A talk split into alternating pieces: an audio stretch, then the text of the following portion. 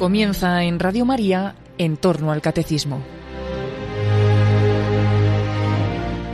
Como complemento a las explicaciones del padre Luis Fernando de Prada sobre la liturgia en su programa sobre el catecismo de la Iglesia Católica, les estamos ofreciendo la reposición de algunos espacios del programa Música de Dios que dirige en Radio María el padre Eusebio Guindano sobre la música litúrgica.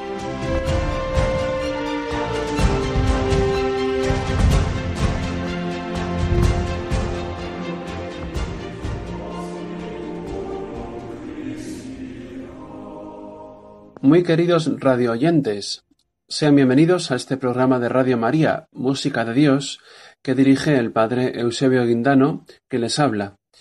En este programa queremos acercar la música litúrgica, la música que empleamos en la liturgia, a todos aquellos que lo deseen.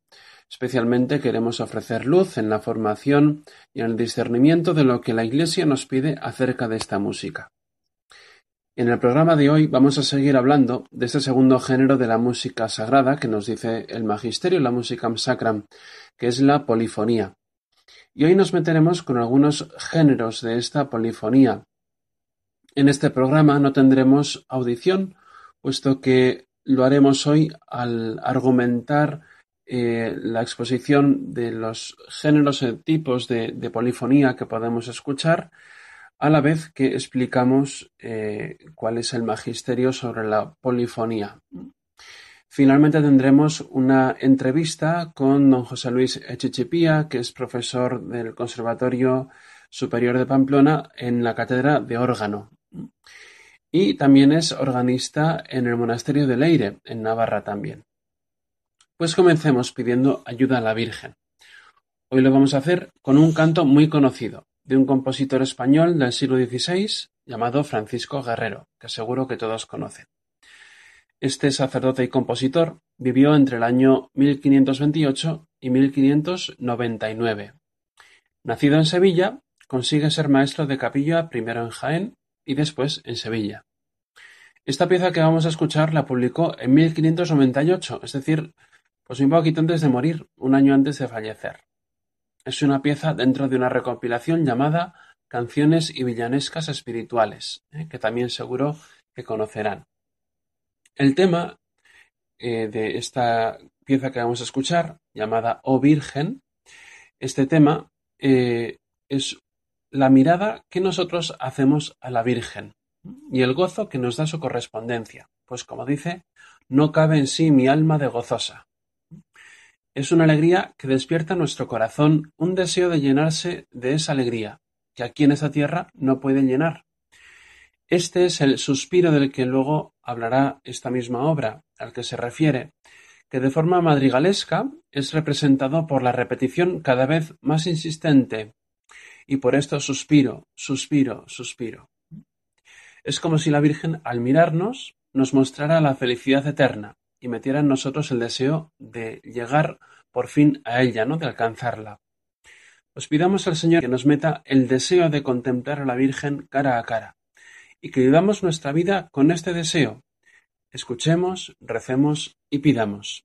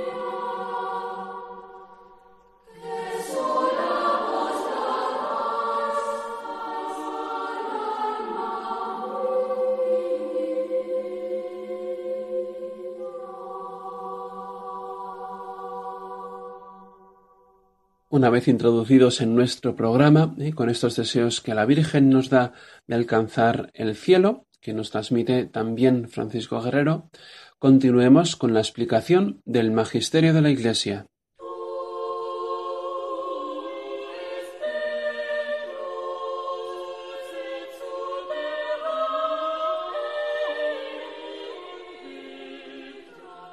Estamos en Radio María, la radio de la Virgen. Están ustedes escuchando Música de Dios con el Padre Eusebio Guindano. Comenzamos hoy esta sección del programa llamada El Magisterio de la Iglesia, en el que explicamos qué nos dice la Iglesia sobre la música en la Iglesia. Hemos estado viendo algunas propiedades de la polifonía. ¿eh? Decíamos que este segundo género, que el Magisterio nos pone como música sacra, es la, lo que decía Musicam Sacram, eh, polifonía sacra antigua y moderna en sus diferentes géneros. Definíamos también la polifonía y vimos tres características que la asemejaban al canto gregoriano. Hoy vamos a ver algunos géneros de los que habla el magisterio de la polifonía antigua y moderna. Porque evidentemente no toda polifonía antigua o moderna es música para la liturgia.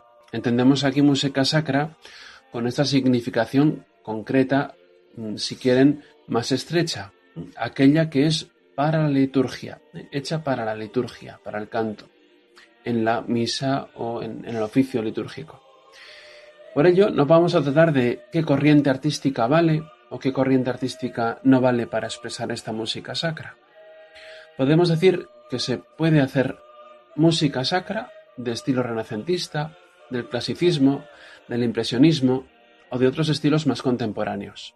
La Iglesia no se mete en ese sentido en la libertad del compositor. Sin embargo, sí que le pide al compositor que guarde ciertos criterios, que ya vimos, como son la santidad en la liturgia, eh, perdón, la santidad de la música por el texto, debe ser el texto sagrado, no puede ser el texto que uno quiera, aunque sea muy bonito, debe ser compuesta para ese momento de la liturgia, debe ser un canto de entrada con unas características, debe ser una música con perfección de formas, es decir, con eh, oficio de músico, eh, con que sea buena música, hecha música de calidad. Y debe ser universal, es decir, tiene que tener un carácter religioso, ¿eh? es decir, que tiene que ser comprensible para los que la escuchan. Papa Juan Pablo II nos advertía contra aquellas músicas elitistas que solamente escuchan o pueden escuchar, entender unos pocos, ¿no? En absoluto, podríamos utilizar todos los estilos, pero en la práctica, ¿qué podemos hacer? Habría que encontrar las obras concretas para la música sacra que se ha compuesto. Es decir, ir por estilos y mirando a ver dentro de esos estilos qué obras concretas se han puesto que eh, concuerden con los principios de la música sacra. Por tanto, para encontrar, y esto sirve también para los coros parroquiales, por ejemplo, para cantar en misa, no es suficiente, ni mucho menos, que aquella obra sea bonita. No podemos simplemente buscar la belleza de una obra, porque en liturgia no tenemos que olvidar que la música es un ministerio, es decir, un servicio que está puesto para otra cosa, es decir, que es un medio para llegar a algo más grande no es el centro, sino que es un medio para transmitir mejor una palabra, un mensaje. El magisterio nos habla de dos principios que nos podrían ayudar en ese sentido. En primer lugar, el parecido al gregoriano, ¿eh? que nos habla de San Pío X de ello. Y, en segundo lugar, la polifonía, cuando el Papa San Pío X la asemeja al gregoriano y habla de la polifonía como aquel género que se introdujo en la liturgia por su aire religioso, habla de un autor, que es Palestrina. Es el único autor que aparece en el magisterio de la Iglesia. Y lo pone como modelo de lo que la Iglesia pide. San Juan Pablo II, en su quirógrafo, en el número 8, habla de una investigación que hay que hacer en la música que actualmente tenemos. Dice así, es preciso examinar con esmero los nuevos lenguajes musicales para experimentar la posibilidad de expresar también con ellos las inagotables riquezas del misterio que se nos propone de nuevo en la liturgia y favorecer así la participación activa de los fieles en las celebraciones. Con lo cual está diciendo mucho el Papa, se está abriendo a nuevos géneros, a nuevos estilos de música que también pueden cobrar este aire religioso y se pueden adaptar las celebraciones. Si debemos remitirnos a algún sitio para ver qué se debe hacer en la liturgia en general, decíamos al comienzo del programa también, es a las celebraciones que se hacen en el Vaticano. ¿Por qué? Porque la liturgia papal, la liturgia que hace el Papa en el Vaticano, tiene como propiedad que es ejemplar. Es decir, en general, eh, cuando vemos por la televisión, escuchamos una misa del Papa, nos están diciendo lo que hay que hacer en la liturgia, cómo tenemos que prepararla, cómo tenemos que cuidar pues, los vasos sagrados, las vestiduras sagradas, pero también cómo tenemos que cuidar la música en la liturgia. Si tenemos, eh, si tenemos en mente alguna de las liturgias papales, podremos extraer algunos tipos de obras que nos ayuden a cultivar un estilo musical de iglesia. No significa que tengamos que cantar tal y como se canta allí, puesto que tendremos más o menos recursos para hacerlo y según qué parroquia, según qué sitios, pues habrá muy poquitos recursos. Pero sin embargo, no tenemos que quitar la vista de aquello que se hace para aprender el sentido de aquello que se hace y para que aquello nos ilumine. San Pedro el Papa también debe iluminarnos en esto. Bien, simplemente lo que se me había ocurrido era comentar tres obras polifónicas que eh, se han escogido alguna vez en el repertorio de, la Iglesia del, del Vaticano para ser cantadas allí. Y estas tres obras polifónicas las he escogido además con el mismo título y la misma letra, que es el Tu es Petrus, que es el canto de entrada del Papa en la Basílica del Vaticano el día de la Cátedra de San Pedro. Saben que es el 29 de junio. Pues vamos a ver tres ejemplos mm, para, para que nos imbuyamos un poco de este, de este sentido litúrgico de la música. Bueno, pues en primer lugar vamos a escuchar el Tues Petrus de Lorenzo Perosi, sacerdote y compositor italiano, nacido en 1872 y muerto en 1956. Fue en su tiempo uno de los músicos más famosos por su música sacra. De una familia profundamente musical y religiosa, recibe educación de su padre y después estudia en Milán como compositor Tuvo, profesor tuvo de profesor a Haberl y órgano. En Montecassino y en Solesmes se especializará en el gregoriano. Él perteneció y impulsó esta corriente llamada, el cecilianismo. Eh, era una reforma de la música en la liturgia que quiso devolver a la música en la iglesia la pureza perdida por el desvío, especialmente en aquella época, de la, de la ópera, de la música profana de la ópera. Pues este prolífico compositor nos dejó más de 3.000 obras que se distribuyen entre misas, motetes, pasiones, oratorios, obras instrumentales para cámara y órgano y otras piezas vocales. Vamos a escuchar el introito de la misa del día de la Cátedra de San Pedro, ¿eh? cuyo texto dice así. Es en latín, pero lo traduzco al castellano. Tú eres Pedro, y sobre esta piedra edificaré mi iglesia, y las fuerzas del infierno no prevalecerán sobre ella. Te daré las llaves del reino de los cielos. Es el texto de San Mateo en el que Jesús, Cristo, le da las llaves a San Pedro y le nombra primer papa. Esta pieza es destacada eh, por su fuerza de la homofonía, eh, que remarca continuamente el texto. Usa un gesto para decir que las puertas del infierno no podrán contra la Iglesia, a través de intervalos que van ascendiendo y que se van repitiendo cada vez de una manera más alta. La sensación de la fuerza del infierno crece al dividir el coro en dos partes, a seis voces, pues se divide en tres voces y tres voces, que van entrando alternativamente. Después la adversidad, ¿eh? que no podrán contra Iglesia, la adversidad de, las fuerzas del infierno, eh, se muestra con escala descendente. En música algo descendente significa tribulación, eh, por ejemplo, pues cuando Cristo va hacia el, Calvario en el camino de la cruz, pues es descendente, eh, es como una especie de jerga musical en la que los compositores se entienden entre sí, por lo cual una escala descendente, una, una escala descendente significa tribulación. Y termina con el Tibidabo claves regni celorum, es decir, te daré las llaves del reino de los cielos, que se repite tres veces, y que destaca que San Pedro tiene las llaves, el poder de atar y desatar con el que la Iglesia vence. Estas repeticiones se hacen en homofonía a las tres, para destacar que es una voz el que lo dice, es la de Cristo y se repite tres veces, una piano, otra fortísimo y la tercera descansa en una cadencia que concluye ella esta obra.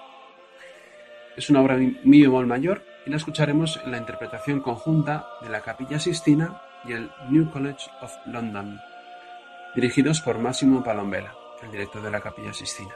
Pues disfrutemos esta gran obra, Tu Petrus de Perosi.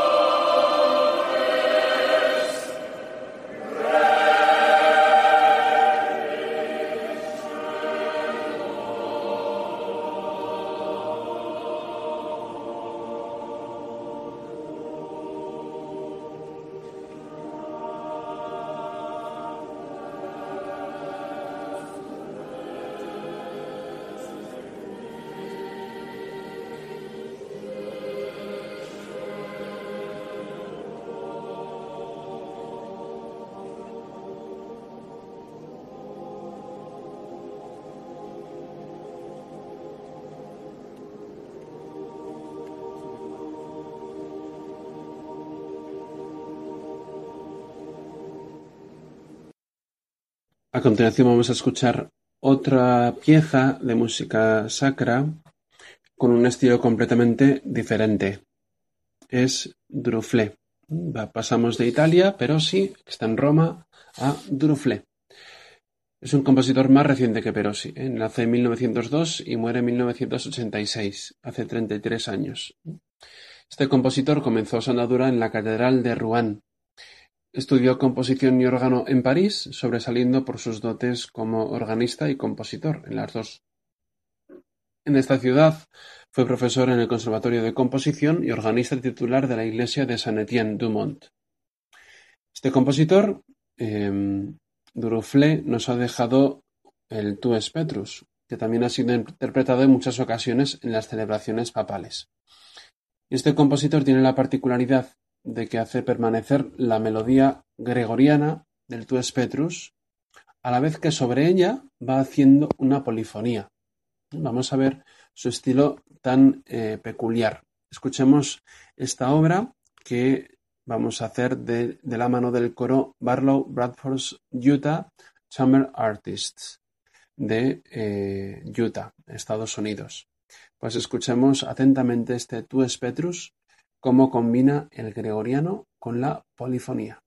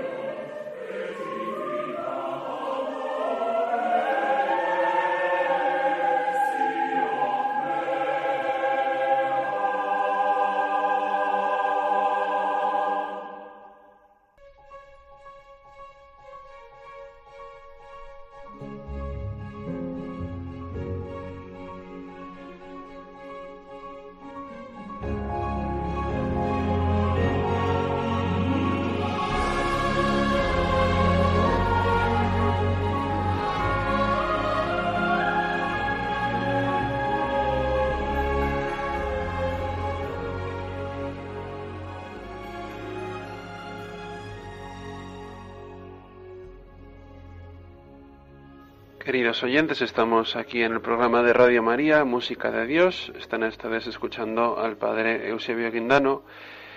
Y como decíamos antes, vamos a pasar a esta entrevista que hoy hacemos a nuestro invitado particular, que es José Luis Echichipía.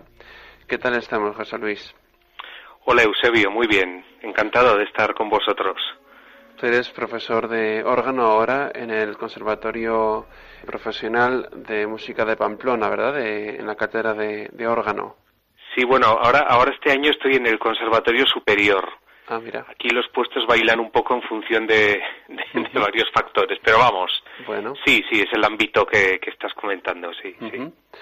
Y mm, aunque eres profesor de órgano en el conservatorio, lo que sobre todo me interesa, ¿no? Pues es tu labor litúrgica en el monasterio de Leide, de la que hablaremos un poco después. Pero antes que eso, te pediría que nos dijeras brevemente tu, tu biografía, eh, en qué está puesta ahora tu voluntad, ¿no? Cuáles son un poco tus proyectos y de dónde han empezado, ¿no? Desde dónde han salido. Sí.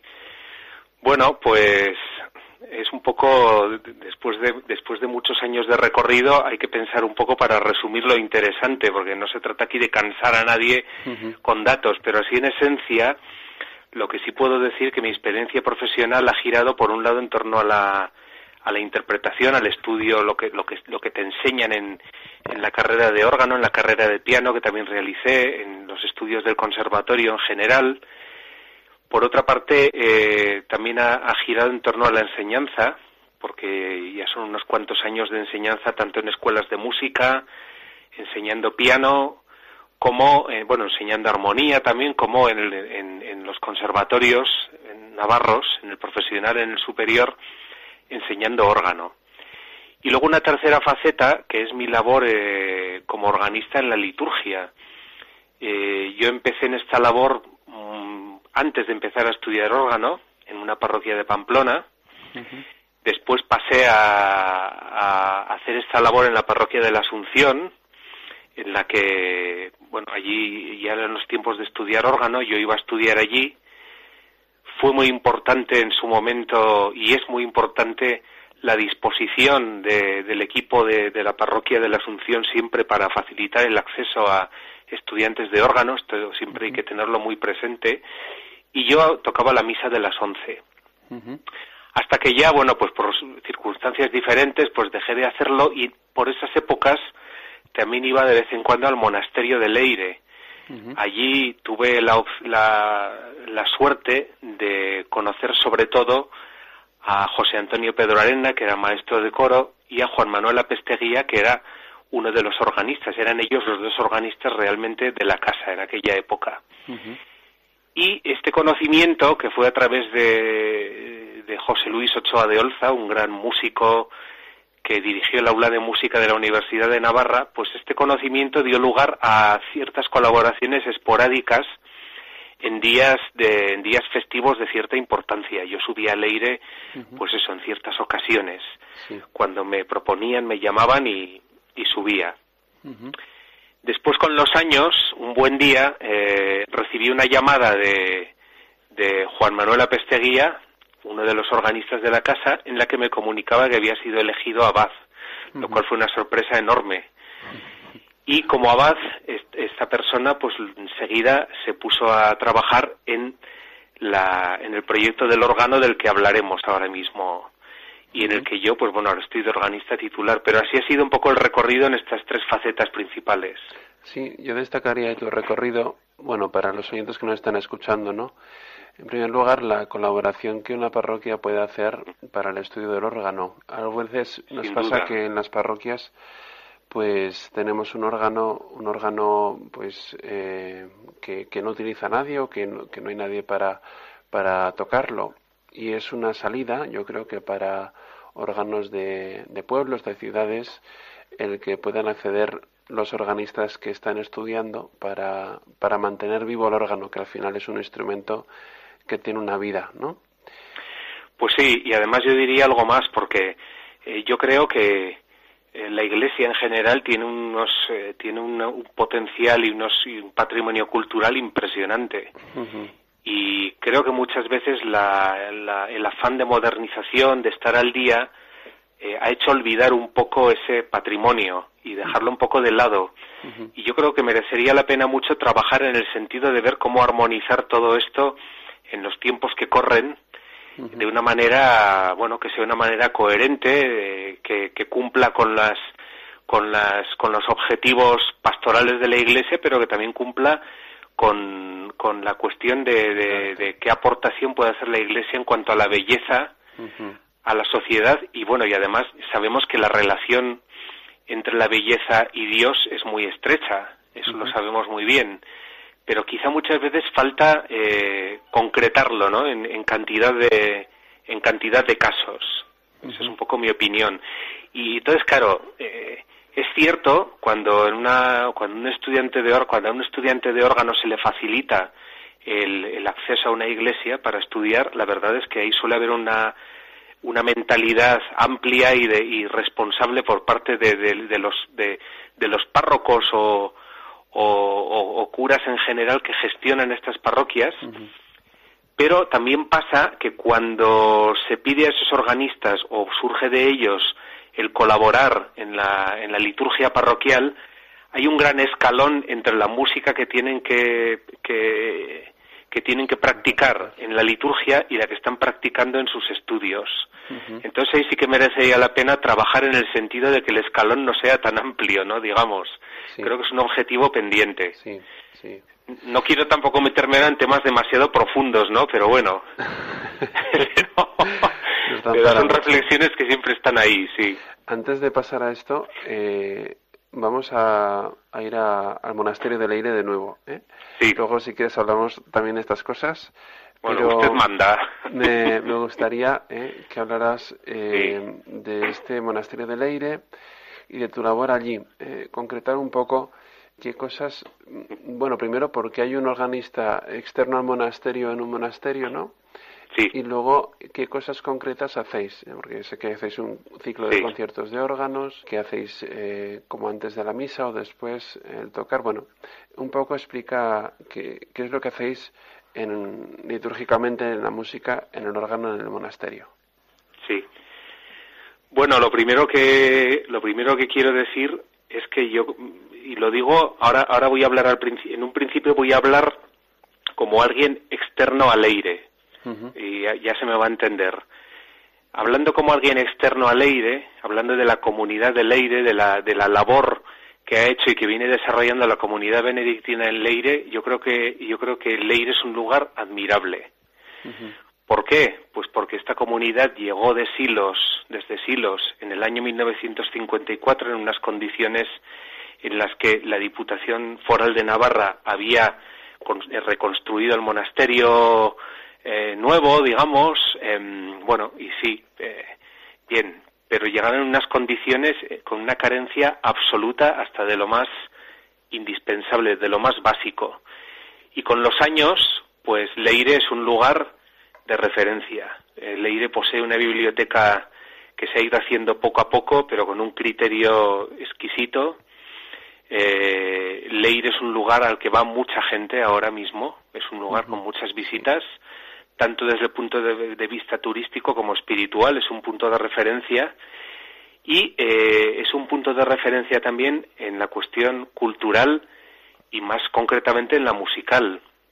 Eh, respecto a lo que me preguntas, Eusebio, del de, organista externo, eh, bueno, yo está claro que yo no soy monje, pero también está claro que para ser organista de Leire hay que tener un poco de benedictino y me voy a explicar nuevamente porque también hay que comprender eh, la, la, filosofía de estas personas, la idea de la vida, quitarse ciertos clichés que también pensamos que los monjes son algo ahí perdidos, cerrados en su mundo y no señor, es gente que está muy al día de las cosas, es gente muy práctica en general también, pero también es gente que aprecia muchísimo la liturgia, en el caso de los benedictinos. Y ellos, desde pocos años después de, volver a Leire, enseguida consiguieron tener ya un órgano en la iglesia. Esto da muestra de lo que es para ellos la liturgia. Luego tuvieron a un gran organista también en esos años, que era benedictino, el padre Tuesta, José Tuesta, del que al que todavía se le recuerda mucho en Leire y del que se han heredado algunas tradiciones, entre comillas, como la interpretación de ciertas obras en ciertas solemnidades. o sea, que sigue presente esto. Pero con, eh, con el tiempo, eh, bueno, este hombre ya eh, empezó a formar a algún otro, algún novicio que entró, ahí estaba el caso del actual abad, eh, la comunidad lo mandó a perfeccionarse con profesores en Pamplona, en fin, y, la verdad es que eh, de ahí surgió un organista que hacía muy bien las labores de, la casa, ¿no? De, los oficios, de las misas, ambos organistas. Pero claro, eh, también pasa que hay ciertas cosas en las que no había ningún monje que tuviera una carrera de órgano. ¿Por qué? Porque en Leire hay una hay, hay, momentos en los que hay que tocar piezas. Los ofertorios siempre se toca una pieza. Eh, eh, tengamos en cuenta que en Leire se hacen unos ofertorios con incensación. Se hacen todos los días del año. Tenemos ahí ofertorios de entre tres minutos cuatro minutos en muchas ocasiones. Y ahí hace falta ya unas piezas un poco unas piezas musicales de entidad no eh, bueno, todo esto se ha venido haciendo desde los años 60, que fue cuando se instaló el, órgano anterior de organería española. Y ahora eh, llegó el punto de que los organistas que había en la casa pues no podían cumplir ese requisito. Sí, el de acompañar el gregoriano en los oficios, incluso poder hacer algunas piezas en momentos, ese sí que lo pueden cumplir perfectamente, pero lo que querían es alguna persona, algún profesional que pudiera eh, dar este eh, bueno este, este otro aspecto no a un nivel al nivel de, al nivel en el que ellos hacen la liturgia. Y luego lo de ser un poco benedictino lo digo porque no basta con ser un profesional que sepa un repertorio sino que también hay que entender y entender y, y, hacerse un poco con la liturgia, con el ritmo de los monjes, con la manera de cantar el gregoriano para acompañarlo, con la elección de las piezas para, para cada festividad, para el momento del ofertorio, para antes o al final de la misa. En fin, todas estas cosas que sabemos que no se aprenden en una academia ni en un conservatorio, sino con la práctica in situ, ¿no?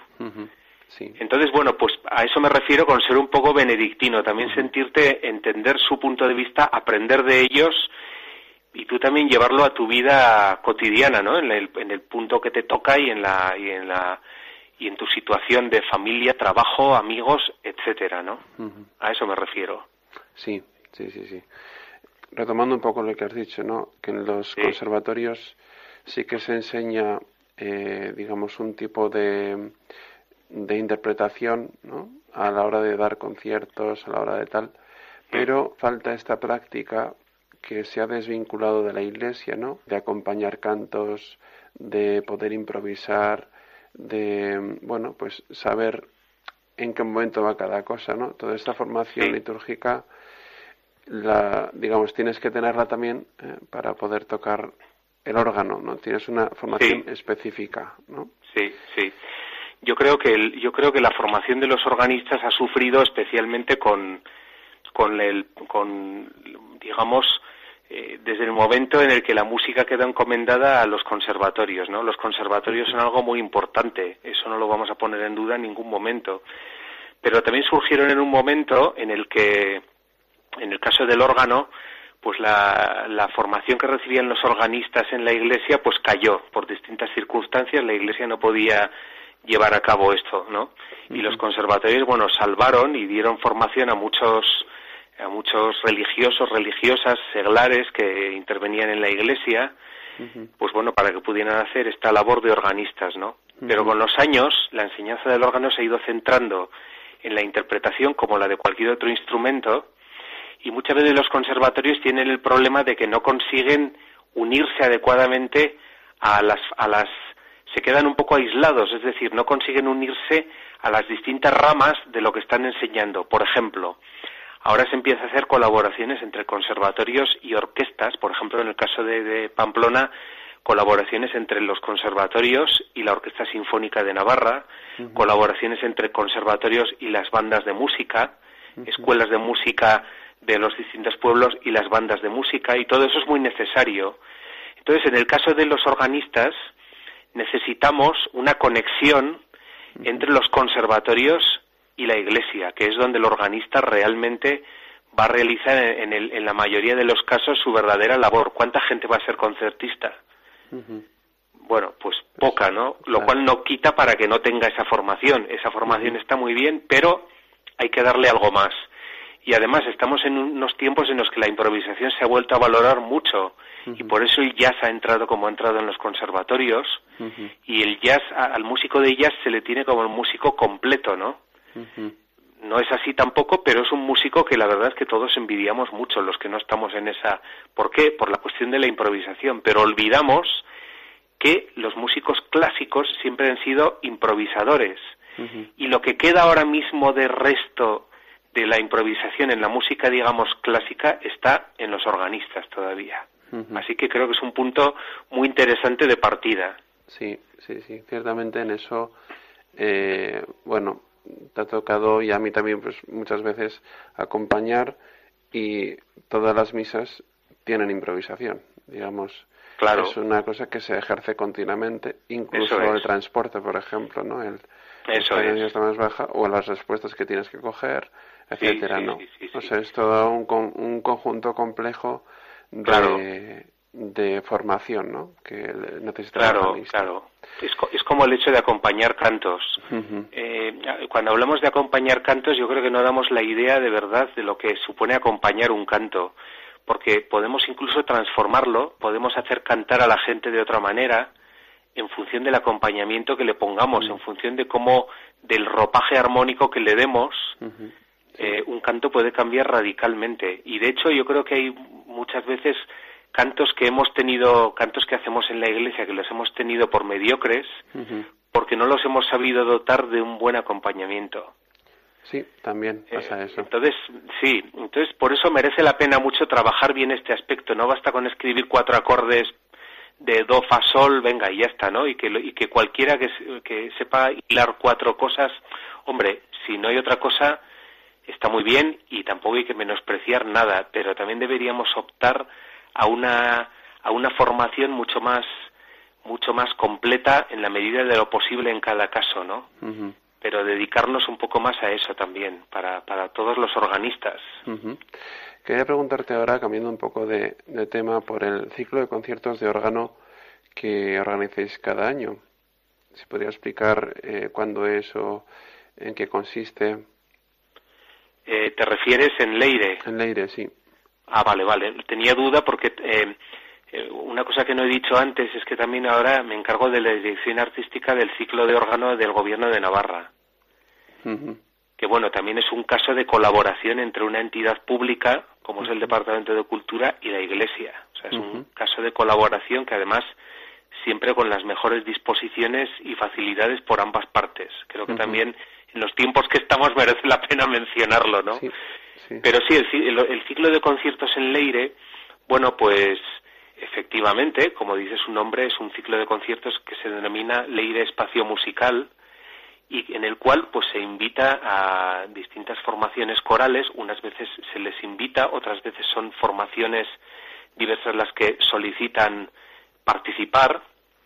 Y eh, lo que se les ofrece es la posibilidad de intervenir en la misa previa y después hacer un pequeño concierto en, el cual, si quieren, pueden tener la opción de interpretar alguna obra con órgano porque tienen ahí al organista titular pues para colaborar con ellos, para hacer la parte de órgano. Es muy interesante la cuestión de la colaboración en la misa porque no se limita a que ellos canten alguna pieza en algún momento como es la comunión, sino que también está la posibilidad que, que los, los, coros suelen aceptar y además suele ser para ellos una experiencia muy enriquecedora de poder hacer la misa de ángelis tal como se ha hecho durante siglos, en la cual había una escola, como sabemos muy bien, que hacía ciertas partes y en la cual el pueblo hacía las respuestas a esas partes o digamos la alternancia, ¿no? Sí, eso es. En, en este caso, bueno, eh, los coros invitados suelen hacer la parte del pueblo y para ellos siempre resulta un acercamiento muy interesante hacia el, hacia el mundo de los monjes porque realmente están cantando con ellos. Eh, bueno, se forma ahí una colaboración y una unión muy interesante siempre para, para ambas partes, la verdad.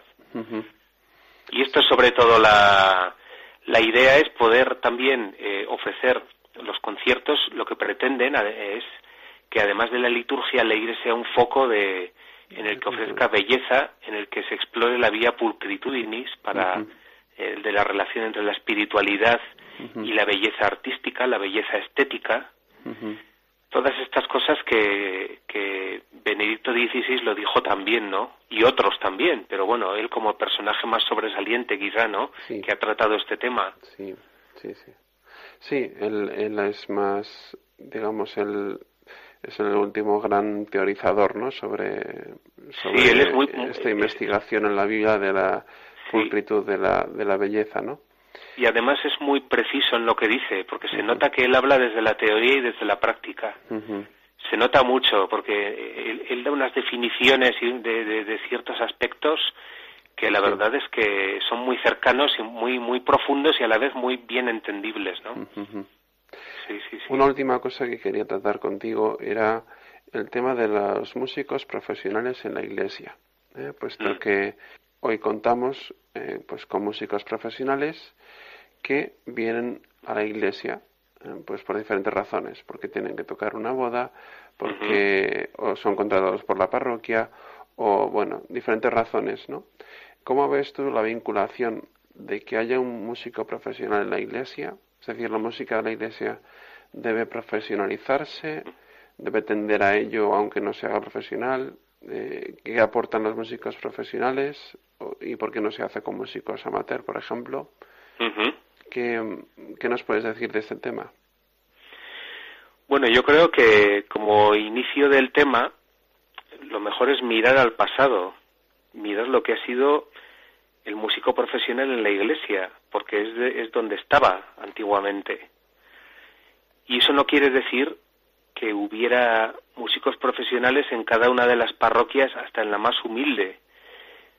no era así. De hecho, en, muchos pueblos, bueno, pues el, organista, que era el que, el que, el que, el representante musical, digamos, que había en los pueblos, no solo de la iglesia, sino en general, el organista era quien formaba a, a, una, a, una, a un número de, de niños del pueblo en la música. Y luego de ahí, eh, muchos de esos niños, los que más dotados estaban, tenían la oportunidad de ingresar en capillas de música en catedrales, este fue el caso de, músicos como por ejemplo Hilarión Eslava, pero de muchísimos otros, ¿no? Y luego a partir de ahí, si seguían, si seguían mostrando aptitudes, algunos de ellos iban para organistas, otros para maestros de capilla, es decir, se les daba a, chavales una formación eh, poco a poco, eh, se les iba dando una formación que les podía permitir algún día llegar a ser músicos profesionales. Y luego esos músicos profesionales eran siempre una referencia para todos los demás.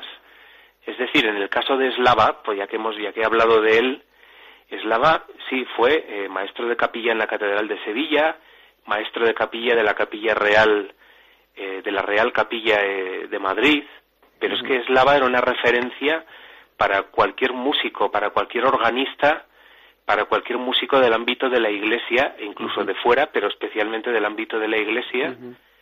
Era una referencia eslava, luego sus alumnos, en fin, eh, y, así era, una, era, era todo como una, un, árbol con, con, sus ramas eh, que, siempre ha resultado muy eficaz, ¿no? hasta que todo esto se desmanteló por distintos motivos.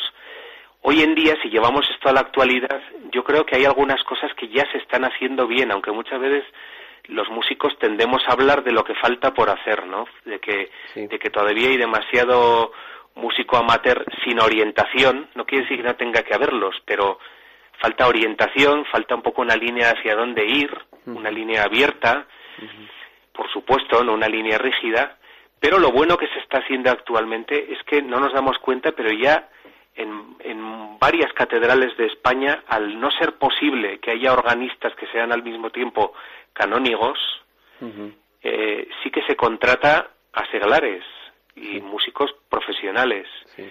Pues eh, podemos citar varios casos, la Catedral de la Almudena en Madrid con Roberto Fresco, la Catedral de Valencia con Pablo Márquez, la Catedral de Barcelona, no sé si está ahora David Malet o, quién está ahora. Eh, tenemos el Buen Pastor en San Sebastián, aunque el organista no está, Oscar Candendo no es organista de la catedral, pero es organista de la parroquia del Buen Pastor, en fin, que se juntan allí, ¿no? En fin, hay varias, hay varias ya, hay varias catedrales en las que se está haciendo esto.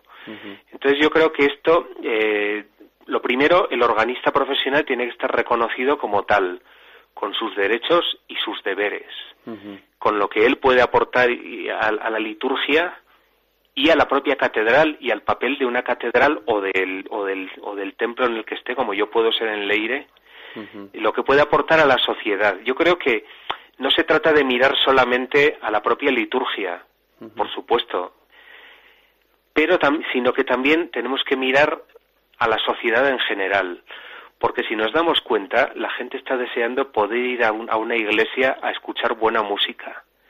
Y habrá gente que a través de esa vía podrá llegar a Dios, otra gente creerá que no llega a Dios y llegará, otra gente no llegará a Dios, pero yo creo que tenemos que dejar a cada cual que que vaya trazando su camino, pero eso sí, les tenemos que facilitar el que puedan trazar ese camino. Yo creo que ese es el, yo creo que esa es la labor que tenemos los músicos profesionales, los organistas profesionales, porque al final somos los que conocemos mejor la tradición organística, los que la podemos procesar, los que la podemos actualizar y los que podemos ofrecer consejo, también con una buena formación litúrgica, podemos ofrecer el consejo adecuado y podemos aportar todo esto y proyectar esta, esta, esta imagen a la, a la sociedad. A mí se me ocurre muchas veces el caso, pues por ejemplo, de la Catedral de Pamplona. Eh, yo creo que el prestigio que da hoy en día la capilla de música de la catedral, a la propia catedral y a la ciudad, es muy grande y muchas veces no se sabe apreciar porque lo tenemos ahí desde hace muchos años. Pero realmente el prestigio que aporta y que ha aportado durante muchos años en sus múltiples viajes es muy grande y esto deberíamos ser más conscientes y trabajar también en la línea de que otros lugares puedan tener sus capillas de música o si, o si eso no es posible, sus organistas. Bueno, en, las capillas de música está integrada el organista, ¿eh? es una parte de la capilla. Eh, yo creo que merece la pena que abramos un poco más la mente y que no tengamos miedo tampoco a proyectar todo esto a toda la sociedad en general, porque muchas veces creo que estamos un poco recogidos porque son unos tiempos difíciles, eso no vamos a negarlo, pero creo que una de las grandes herramientas que puede tener hoy la Iglesia para llegar a la sociedad y aportar algo que, que, pueda transformar a la gente es esta, la de la belleza. y, la música como una de sus manifestaciones. Bueno, pues ciertamente es así. ¿eh? O sea, creo que es un instrumento que es universal para todos aquellos que, que son hombres, porque todos Efectivamente. somos musicales, ¿no? Y todos podemos descubrir la belleza a través de, este medio, ¿no? Bueno, pues José Luis, tenemos que terminar ya, porque se nos acaba el tiempo. Eh, es todo muy a gusto, la verdad que muchas gracias por dedicarnos su tiempo eh, aquí en Radio María pues para este programa que quiere ser un poco de luz ¿no? para aquellos instrumentistas, para aquellos músicos, cantores que están dedicados a la liturgia y que quieren pues un poco de formación, un poco de horizontes. Muchas gracias por tu aportación, José Luis. Muchas gracias, Eusebio, y enhorabuena por el programa, que ya he escuchado otros programas y la verdad creo que es una labor muy importante la que estáis haciendo, muy interesante. Muy bien, pues gracias José Luis. Saludos. Un abrazo. Igualmente.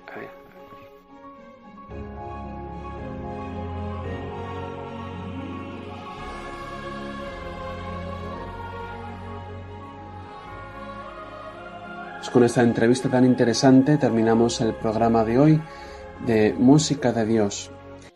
Pues nada más, que el Señor les bendiga y eh, hasta el próximo día si Dios quiere.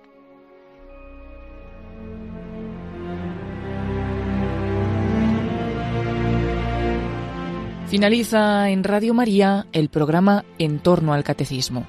Como complemento a las explicaciones del Padre Luis Fernando de Prada sobre la liturgia dentro de su programa sobre el Catecismo de la Iglesia Católica, les estamos ofreciendo en varios sábados la reposición de algunos espacios del programa Música de Dios, que dirige en Radio María el Padre Eusebio Guindano sobre la música litúrgica.